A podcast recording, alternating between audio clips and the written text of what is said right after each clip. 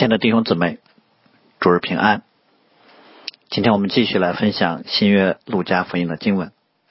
在我们分享之前，我们先一同来祷告。荣耀全能、慈悲怜悯的天赋，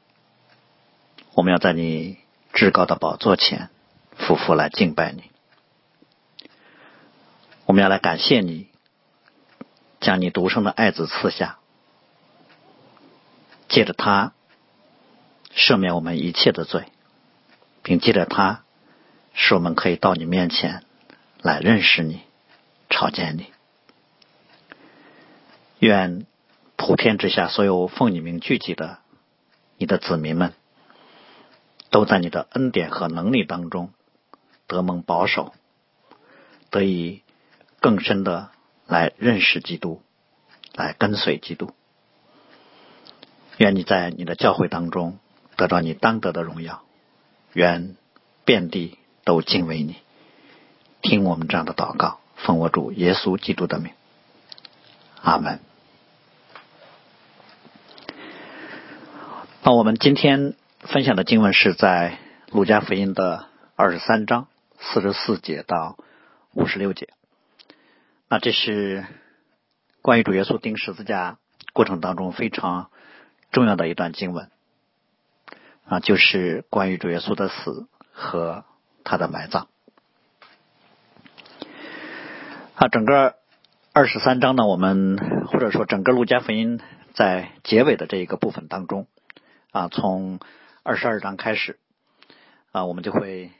啊开始进入到啊基督的受难，从逾越节的晚餐到主耶稣。啊，在这段经文当中记载的断气埋葬，嗯，过了一整天的时间。啊，在这一天当中，主耶稣经历了克西玛尼园的征战，啊，被犹大出卖，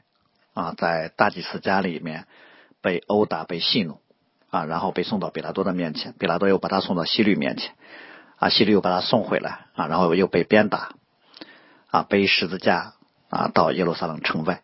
啊，在那被钉在十字架上，啊，在十字架上。还被讥诮。我们看到主耶稣在这一路当中啊，他甘愿忍受这一切苦难啊，借着这些啊他所承受的啊，成就了对于罪人的拯救。所以这段经文我们看到的啊，是主要对主耶稣啊在十字架上的死和啊他的埋葬啊所有的记录。那四卷福音书其实都对啊这个部分。啊，有记载啊，只是陆家呢，主要侧重在啊，主耶稣作为人子的顺服以及他的死啊，对于周围人的影响啊，陆家的主题呢，也是啊，完全顺服圣洁无罪的人子啊，以及在基督里面所体会啊，所体现出来的对于人的怜悯。那我们呢，必须要说，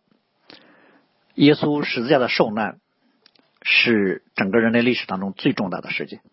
啊，或者说啊，这是在整个宇宙当中，在永恒中啊最重大的事件啊。像希伯来书所说的，因为耶稣是带着他的血进了天堂，成就了一次永远的拯救啊。当然，对于世人来说，因为并不认识神，因此呢，并不觉得耶稣的死有多么的重要和特别。所以在很多人眼中呢，耶稣的死只是几千年以来人类历史当中一个啊微不足道的小事儿。哪怕啊人们已经看见今天啊在各国各族啊各民各方当中啊都有信耶稣的人啊，人们也不会觉得说这跟耶稣的死有多大的关系。啊，在世人眼中看来，耶稣的死和世界上过去千千万万啊死去的人没有什么不同啊，哪怕我们说。耶稣是被啊屈死、被钉在十字架上的啊，人们可能也会觉得说啊，在历史上无辜而死的人啊也有很多，所以我们借着今天的经文就要特别来思想一点，就是耶稣的死有什么特殊之处？我们就从这段经文当中所记载的啊奇异的天象和耶稣所说的话语啊，以及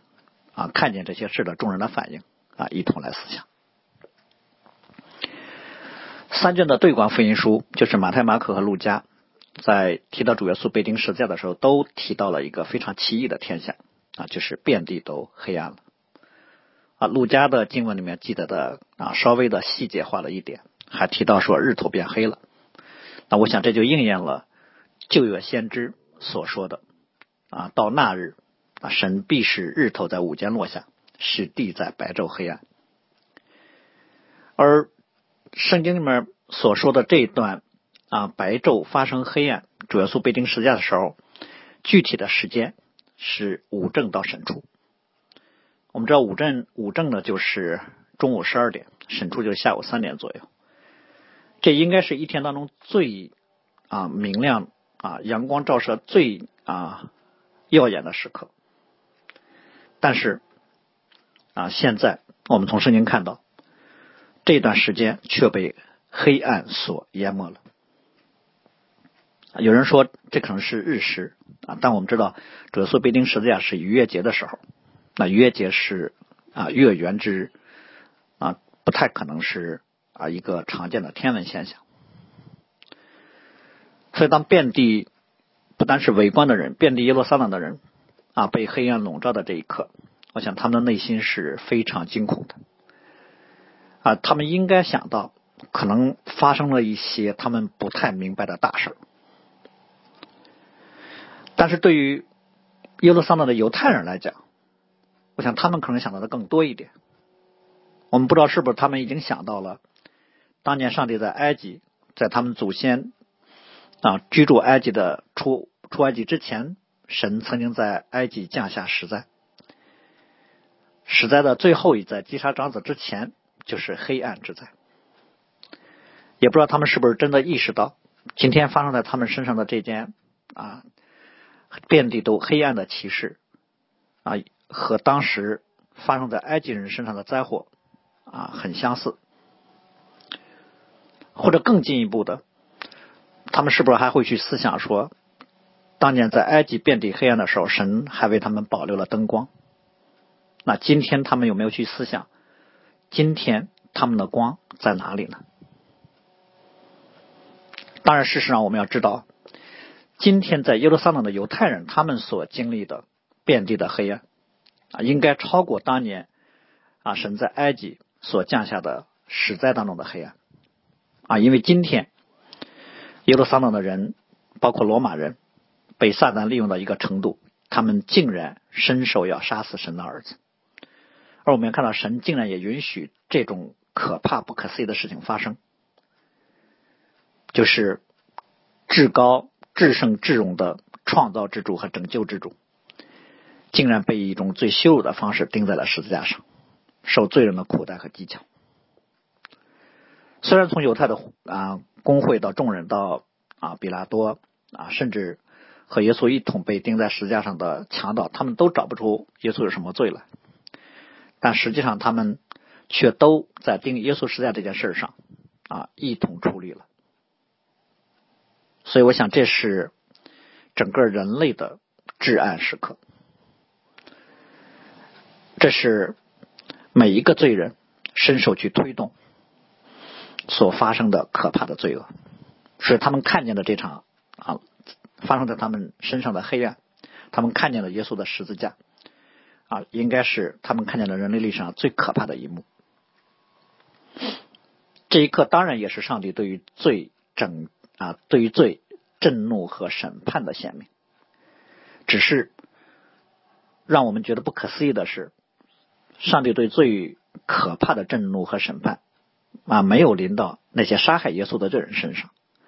反而是落在了为拯救罪人而来的耶稣的身上。但我们知道。啊，这也正是对于所有人犯罪罪恶的审判。就像先知以赛亚所说的：“耶和华是众人的罪孽都归在他身上。”所以之前主耶稣有一句话可以用来说明现在这个场景，那就是黑暗掌权了。其实笼罩在耶稣身上的黑暗呢，啊，就是我们的黑暗。这黑暗就是罪和死亡的阴影。所以在这一刻，罪人生命当中最为悲哀的真实被显示出来。原来其实我们都是瞎眼赤身的。施加在耶稣身上的原本应该是施加在我们身上的，他替我们承受了我们应该承受的。所以其实并不是黑暗在耶稣的身上，在他的生命当中掌权了。这世界的王其实在他里面啊没有任何的啊所有，而是神允许撒旦借着人犯罪所行的恶，都落在了耶稣的身上。使耶稣承担了最可怕的羞辱和痛苦，耶稣承受了罪和死亡的黑暗。先知以赛亚书里面依然有预言的经文说，他诚然担当了我们的忧患，背负了我们的痛苦，啊，我们却以为他受责罚，被人被神击打苦待了，哪知他是为我们的过犯受害，为我们的罪孽压伤。虽然是在这样的黑暗当中，但这也正是基督得胜的时刻，因为就在基督断气的啊，他断气的那一刻，圣殿里的幔子忽然从上到下裂为两半。啊，马太、马可的记载里面都提到这一点。啊，耶稣大声喊叫，气流断了，忽然殿里的幔子从上到下裂为两半。这列为两半的幔子呢，是圣殿里面啊至圣所啊和外面圣所的。那个隔断，呃，根据历史上的记载，这个幔子呢可能高达十七八米，啊，据说厚度能够达十公分左右。照着六呃旧约律法的要求的话，应该是用蓝色、紫色、朱红色的啊各种线和捻的那个细麻线一起织出来的，并且上面还绣了记录簿。所以据说这个幔子呢重量。可能达到几十公斤，非常的结实。而至圣所呢，是圣殿的中心，里面有约柜，象征上帝的同啊临在，是一个人朝见上帝的地方。所以圣殿当中的至圣所在旧约当中啊是最为神圣，也是最为可怕的地方。因此呢，在至圣所和圣所之间有这样一一层非常厚重的幔子作为隔断。律法上规定，只有大祭司可以带着牛羊的血每年进去一次，啊，为自己和百姓的罪，在礼仪上哎来赎罪。其他任何时候，任何人都不可以进入。所以希伯来书里面就说，当至圣所外面那一层帐幕还存在的时候，啊，进入至圣所的路还没有显明。而现在至圣所里面幔子裂开了。这对于当时圣殿里面那些服侍的人员来说，啊，应该是一件非常非常重大的事情，啊，他们应该啊非常的惊慌，啊，甚至是害怕，因为从某个意义上来说，至圣所外面的幔幔子裂开，就无疑是啊圣殿被拆毁了一样，因为我们刚才说圣殿的核心就是至圣所，而至圣的幔子裂开，就意味着进入至圣所的那个隔断被除去了。啊，至进入至圣所的那个道路向所有人都敞开了，这就是希伯来书里所说的。现在基督做了将来美事的大祭司，经过了那更大、更全备的帐幕，不是人手所造，也不是属乎这世界的，他也不用山羊和牛犊的血，是用自己的血，只一次进入圣所，就成了永远赎罪的事。所以，我们靠着耶稣的血，就可以坦然进入至圣所。因为耶稣已经借着他的身体给我们开了一条又新又活的路，神和人之间因为人的罪而断开的那条通路，今天在基督里面已经给开通了。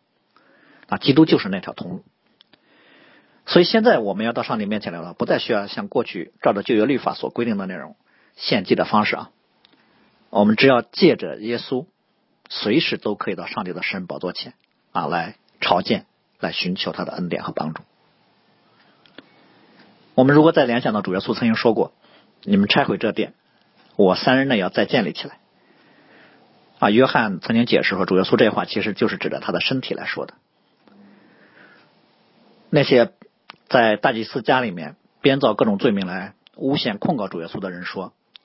我们听见他说我要拆毁这人手所造的殿，啊，三日内再重新建人手不是不是人手所造的殿。”啊，其实主耶稣的原话是：“你们拆毁这殿。”那我三日内要再建造起来，啊，如果从属灵的角度来说，那些诬告主耶稣的人，他们说说的话，某个程度上是真的。啊，当然了，如果他们真的啊理解他们所说的话是什么意思的话，他们就不会起来诬告耶稣了。啊，就像比拉多，如果他真的相信耶稣是犹太人的王，他就不会在石架上放一个牌子，写着“犹太人的王，拿撒勒人耶稣”。所以我们看到圣殿幔子的裂开，不但表示那条通道打开了，我们也看到基督取代了圣殿，人在他里面就可以觐见上帝，认识上帝。啊，与神相交。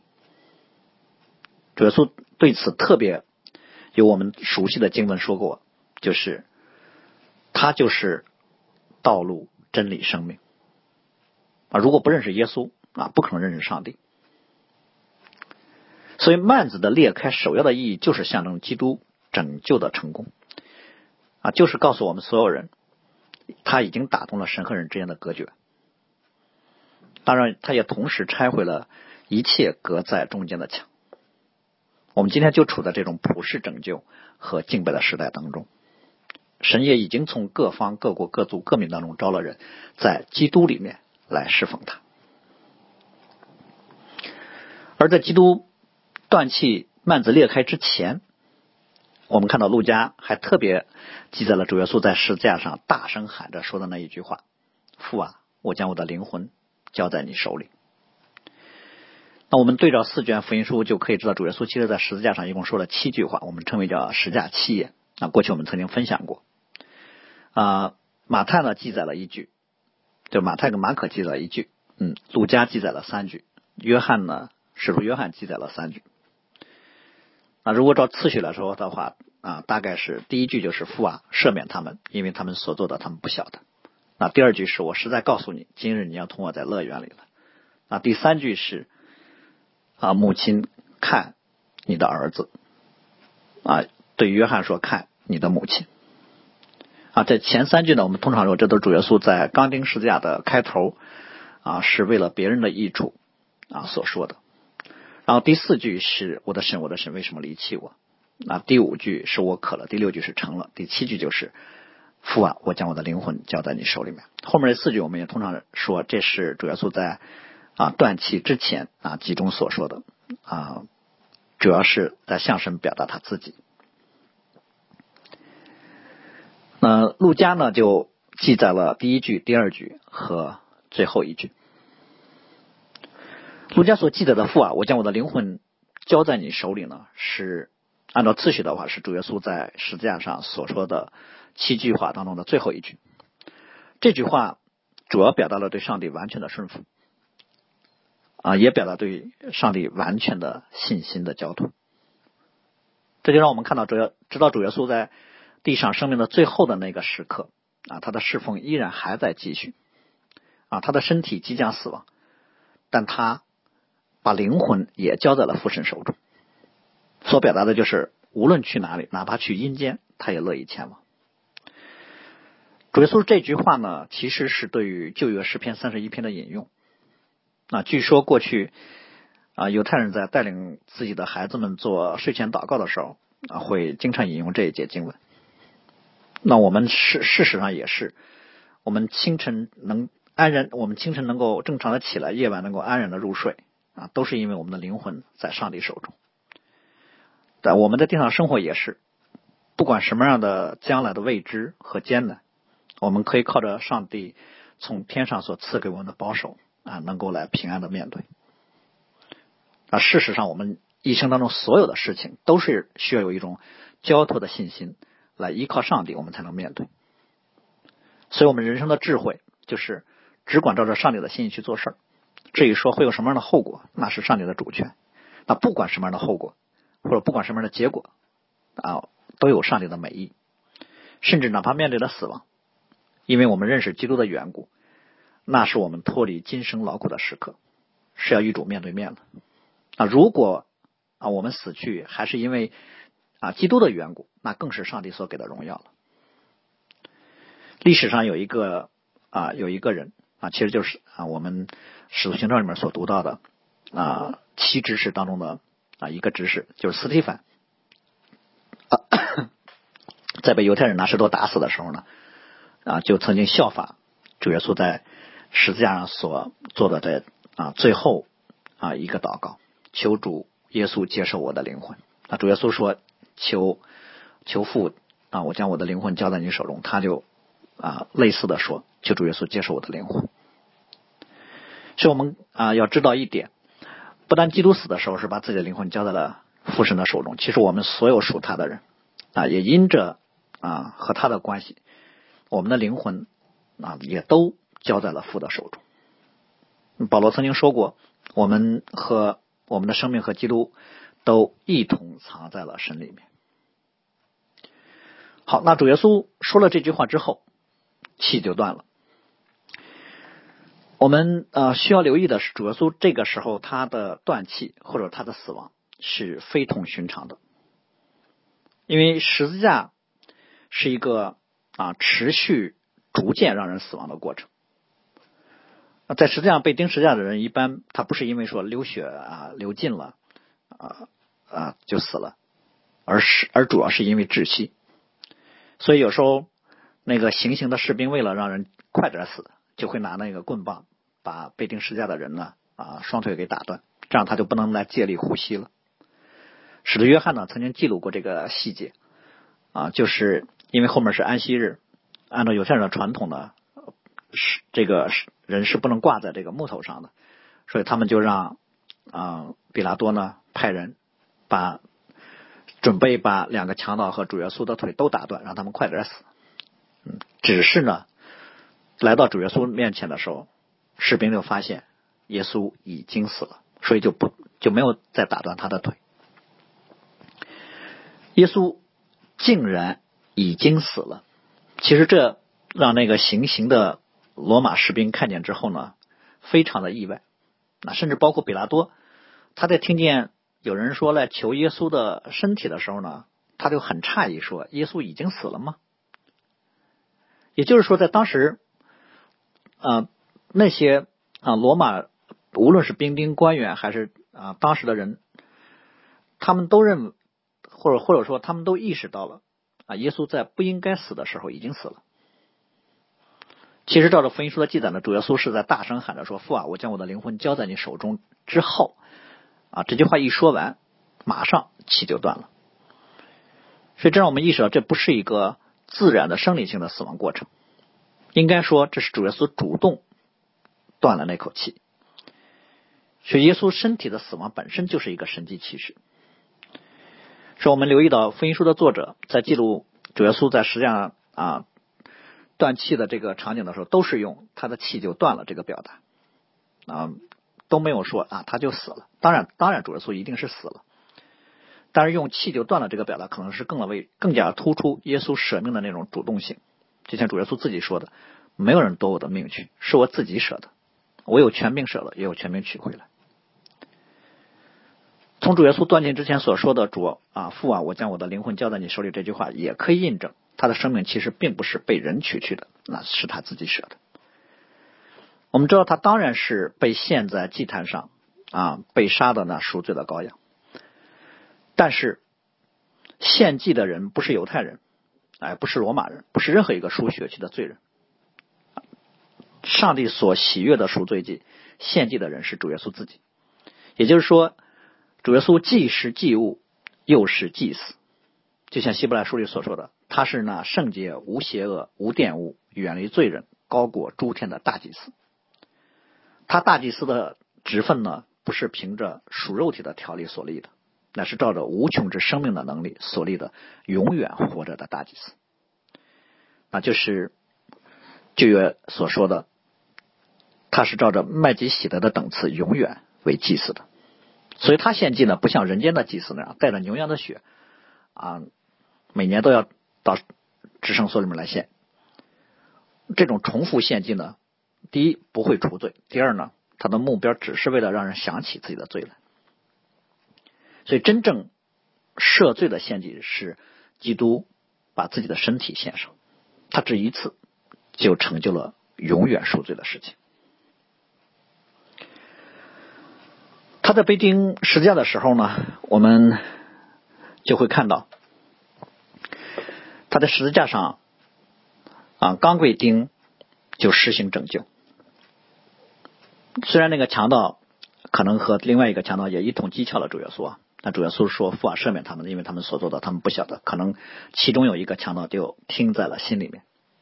所以他求耶稣啊，他就得了拯救。那主耶稣在断气的时候呢，同样，我们说着色在断气的时候，有一个罗马的百夫长，他看见了耶稣啊发生在耶稣身上的一切事情。然后他发出惊叹说：“这真是个异人。”当然，马太跟马可先生的记载里面都是说，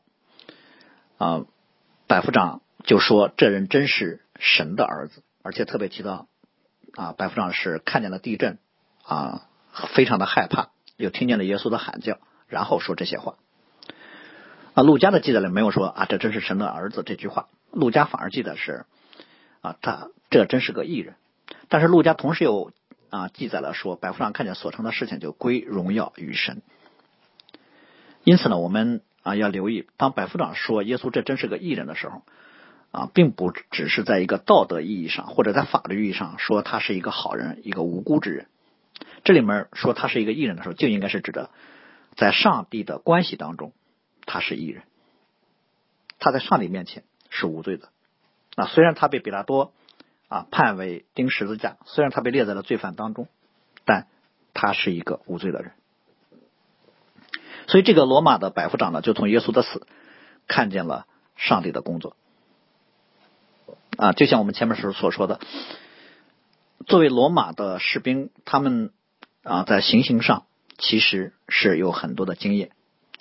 他们看见过很多被钉十字架死亡的例子，他们知道一个正常的十字架死亡的过程，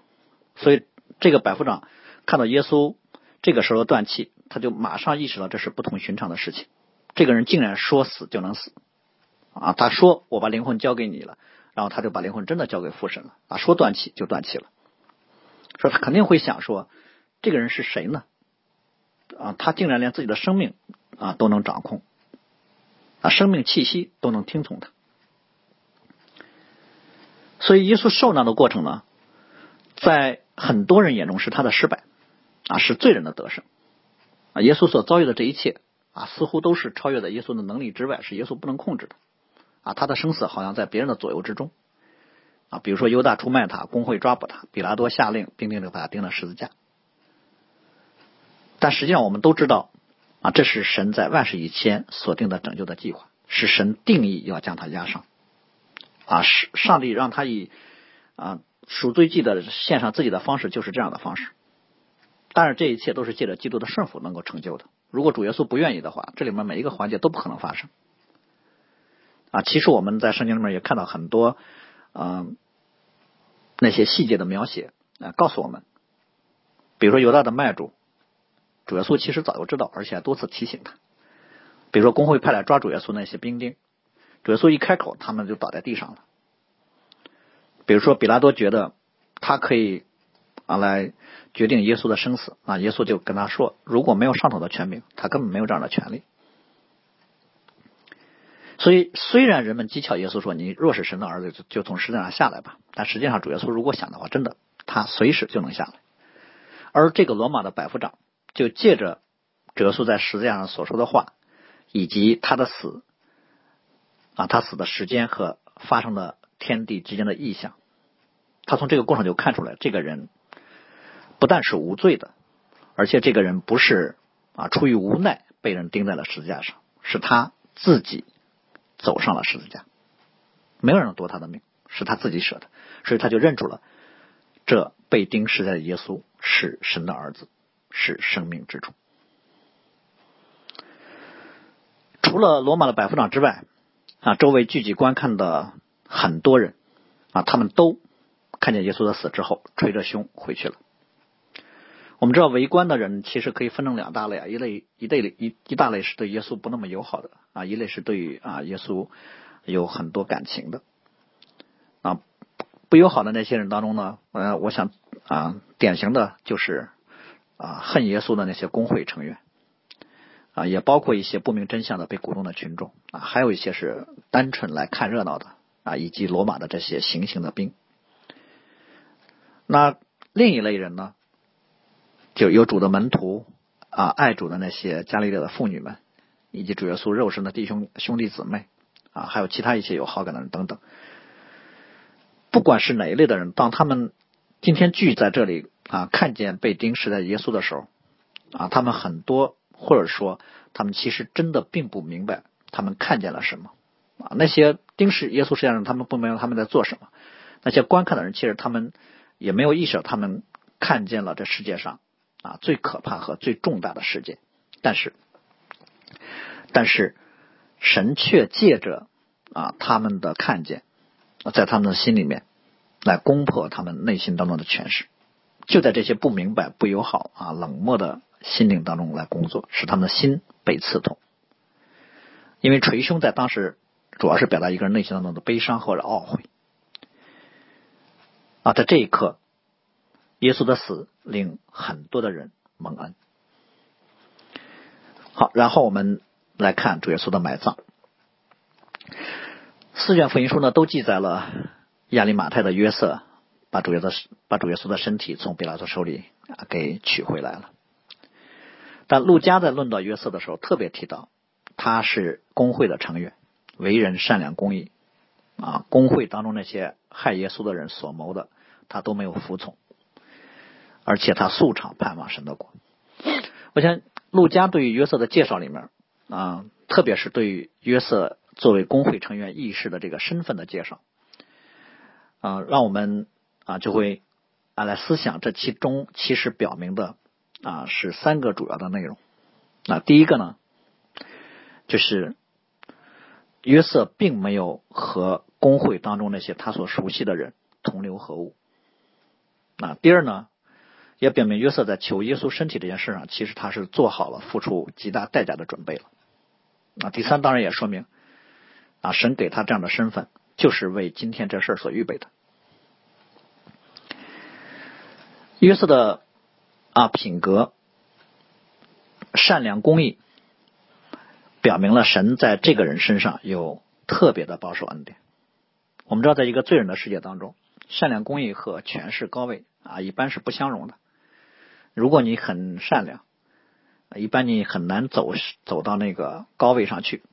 啊，假如说你真的走上去了，你也很不容易坐稳，很容易被排挤。如果你想啊长久的坐在那个位置上，一般需要你把善良公益给抛弃掉。所以，一个人如果又善良又公益又身居高位，那是蒙了上帝格外的恩典了。所以我们看到这个叫约瑟的人啊，既善良又公益，又是一个尊贵的义士。我想在他身上就应验了主当年对以利亚所说的。神在以色列当中为自己留下了七千人，未曾向巴里屈膝，未曾向巴里亲嘴的。因为上帝的保守，我想在犹太公会商议杀死耶稣的时候，约瑟并没有服从。但是圣经没有说他具体怎么表达了不服从啊，是反对提了反对意见，还是说他就啊默不作声？我们不知道。但我们要知道的一件事就是，在一个群体中保持自己良知的独立性啊，不随从。啊，不为了取得别人的接纳和相关的地位待遇、安全等利益而同流合污，是一件非常难的事情。啊，从小孩子到成年人，我们都知道，啊，群体很多的时候是扭曲良知、推动作恶的非常强大的力量。因为人是需要有其他人的关系的，群体呢就提供了我们。从心理需求、价值承认啊，甚至物质供应、安全等各个方面的需要。所以，如果你处在一个群体当中啊，周围大多数人都要做一件坏事，也希望你加入进来的时候，你如果坚持自己的良知啊，不去附和，通常意味着啊，你要舍弃这一切了。甚至你如果要脱离的时候，很多人就会把你看成是敌人。所以，一个人如果能够啊，不服从大多数人的恶，他就需要做好啊被排斥、驱逐，甚至是被杀死的准备。但因为约瑟素常盼望神的国，而神也从未让等候他的人羞愧。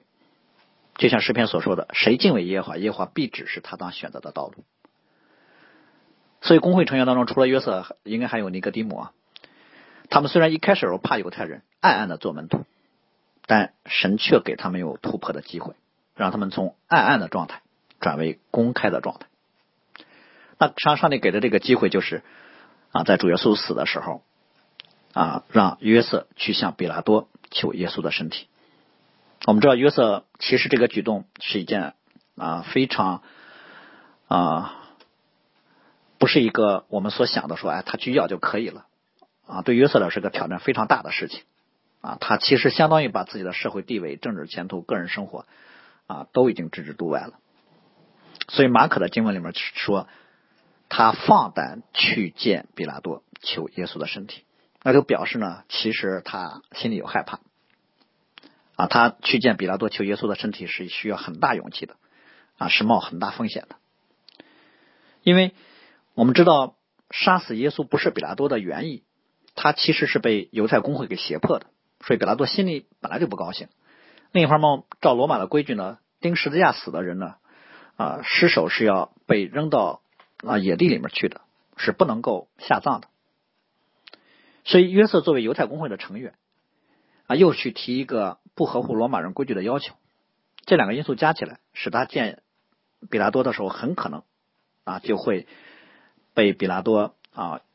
最轻是驳回啊，还可能会有其他的后果啊，可能会被羞辱啊。但无论如何啊，我想他心里有害怕，他也突破了自我。他已经做好了各种准备，嗯，他不但是做好了面对比拉多的时候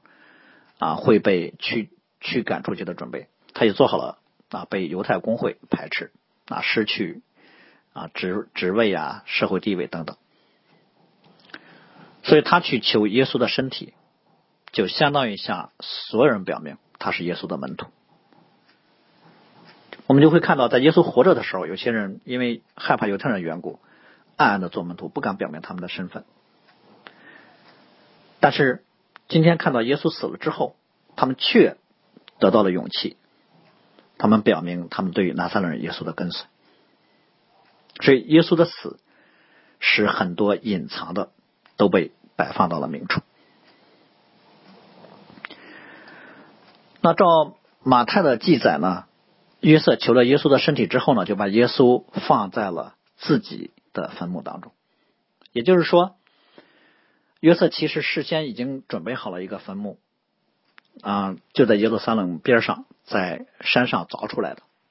我们要知道，这样这样的坟墓，其实在当时是非常啊昂贵的坟墓，啊，是有地位和有钱人才能做到的事情。但这正是对于啊以赛亚书的啊以赛亚所做的主耶稣埋葬预言的那个应验。以赛亚书里面说，他死的时候与财主同葬，约瑟就是个就是个财主。那约翰福音里面啊提到，除了约瑟之外，其实尼格丁姆还带着很多香料，就一百一百斤的香料啊，来跟约瑟一起把主耶稣给下葬了。啊，我们就会看到啊，应该是约瑟去求了比拉多，把耶稣的身体给取回来，然后尼格丁姆呢。啊，就过来一同帮忙。那这个过程，主耶稣下葬的一个过程呢，我们必须要看到它其中非常啊不合乎常理的地方。因为我们之前提过，犹太人的规矩是钉十字架的人的尸体是不可以下葬的，必须扔到乱坟岗。而即使照着犹太人的传统，被钉十字架的人啊，也不能进入到。他们的坟墓当中去，也应该是跟很多被丢弃的人合葬在一个公墓当中去。但我们却看到了耶稣的身体呢被约瑟给取去，然后罗马的官员竟然还同意，犹太公会的人也没有出来拦阻。总之，我们看到的就是耶稣作为一个被处于十字架刑罚的人，他的身体呢却被一种很高的规格安放在了一个。很高档的坟墓当中，所以就让我们啊看到上帝在这个过程当中，那完全的主权，一切的事情都是照着神在旧约当中借着先知所预言的来发生的。而且主耶稣的安葬呢，啊也是基督受难当中非常重要的一环啊，无论是目击证人还是罗马兵丁的枪刺还是正式的整个安葬的流程，都表明耶稣的死是真实的。是我们看到上帝所设定的啊，如果是界限，人一步都不能跨过去；上帝所立定的，如果必定要发生的事情，都全部要应验。好，最后我们看到的是，在整个这个过程当中，门徒们可能都四散了，但是有一群人始终跟着，就是从加利利来来的那些妇女们啊，其中提到名字的。有莫达拉的玛利亚、雅各和约西的母亲玛利亚啊，并有萨罗米。这是一群深爱着主耶稣的姊妹们啊。我想他们对耶稣的感情比门徒们更深啊，更单纯。他们一直跟随耶稣，从十字架到坟墓。耶稣的死和埋葬的过程呢？我们刚才说，充满了上帝神奇和超然能力的作为。从主耶稣一上一钉在石架上，他的祷告到一个强盗的悔改，到遍地的黑暗啊，到他大声喊着幔子裂为两半啊，罗马百夫长的归归正，以及约瑟求他的身体以及安葬的过程，姊妹们的跟随等等，这一切的核心都在耶稣十字架上的死，因为他的死是神在人类历史乃至在宇宙当中所行的最大的神迹启示，也是上帝在拯救工作当中最重要的环节。是因为神借着耶稣的死就胜过了死亡，并借着耶稣的死攻破了人内心当中罪恶的权势，也借着耶稣的死可以融化罪人内心当中的刚硬和冰冷。所以，耶稣的死正是神比死亡还要坚强的爱情的显露。所以，耶稣的死不是他的失败，而是他的得胜；不是死亡胜过了他，而是他吞灭了死亡。也因此，十字架不是他的羞辱，而是他的荣耀。耶稣的死是他甘心乐意、顺服到极致的死。他在世界上，从他出生一直到他十架是被钉十字架，一直到他的十架断气啊，甚至他断气之后啊被被埋葬，他。发生在身上的一切的事情，都蒙上帝的喜悦，而且他的死是圣洁无罪的死。他他死不是因为他的罪，而是因为别人的罪，因此他的死就能够救罪人脱离罪人的死亡。我们一起来祷告，是的，主啊。你承受了我们应当承受的咒诅，就救我们脱离了死亡的黑暗。你诚然担当我们的忧患，背负我们的痛苦，因为神使我们众人的罪孽都归在了你的身上。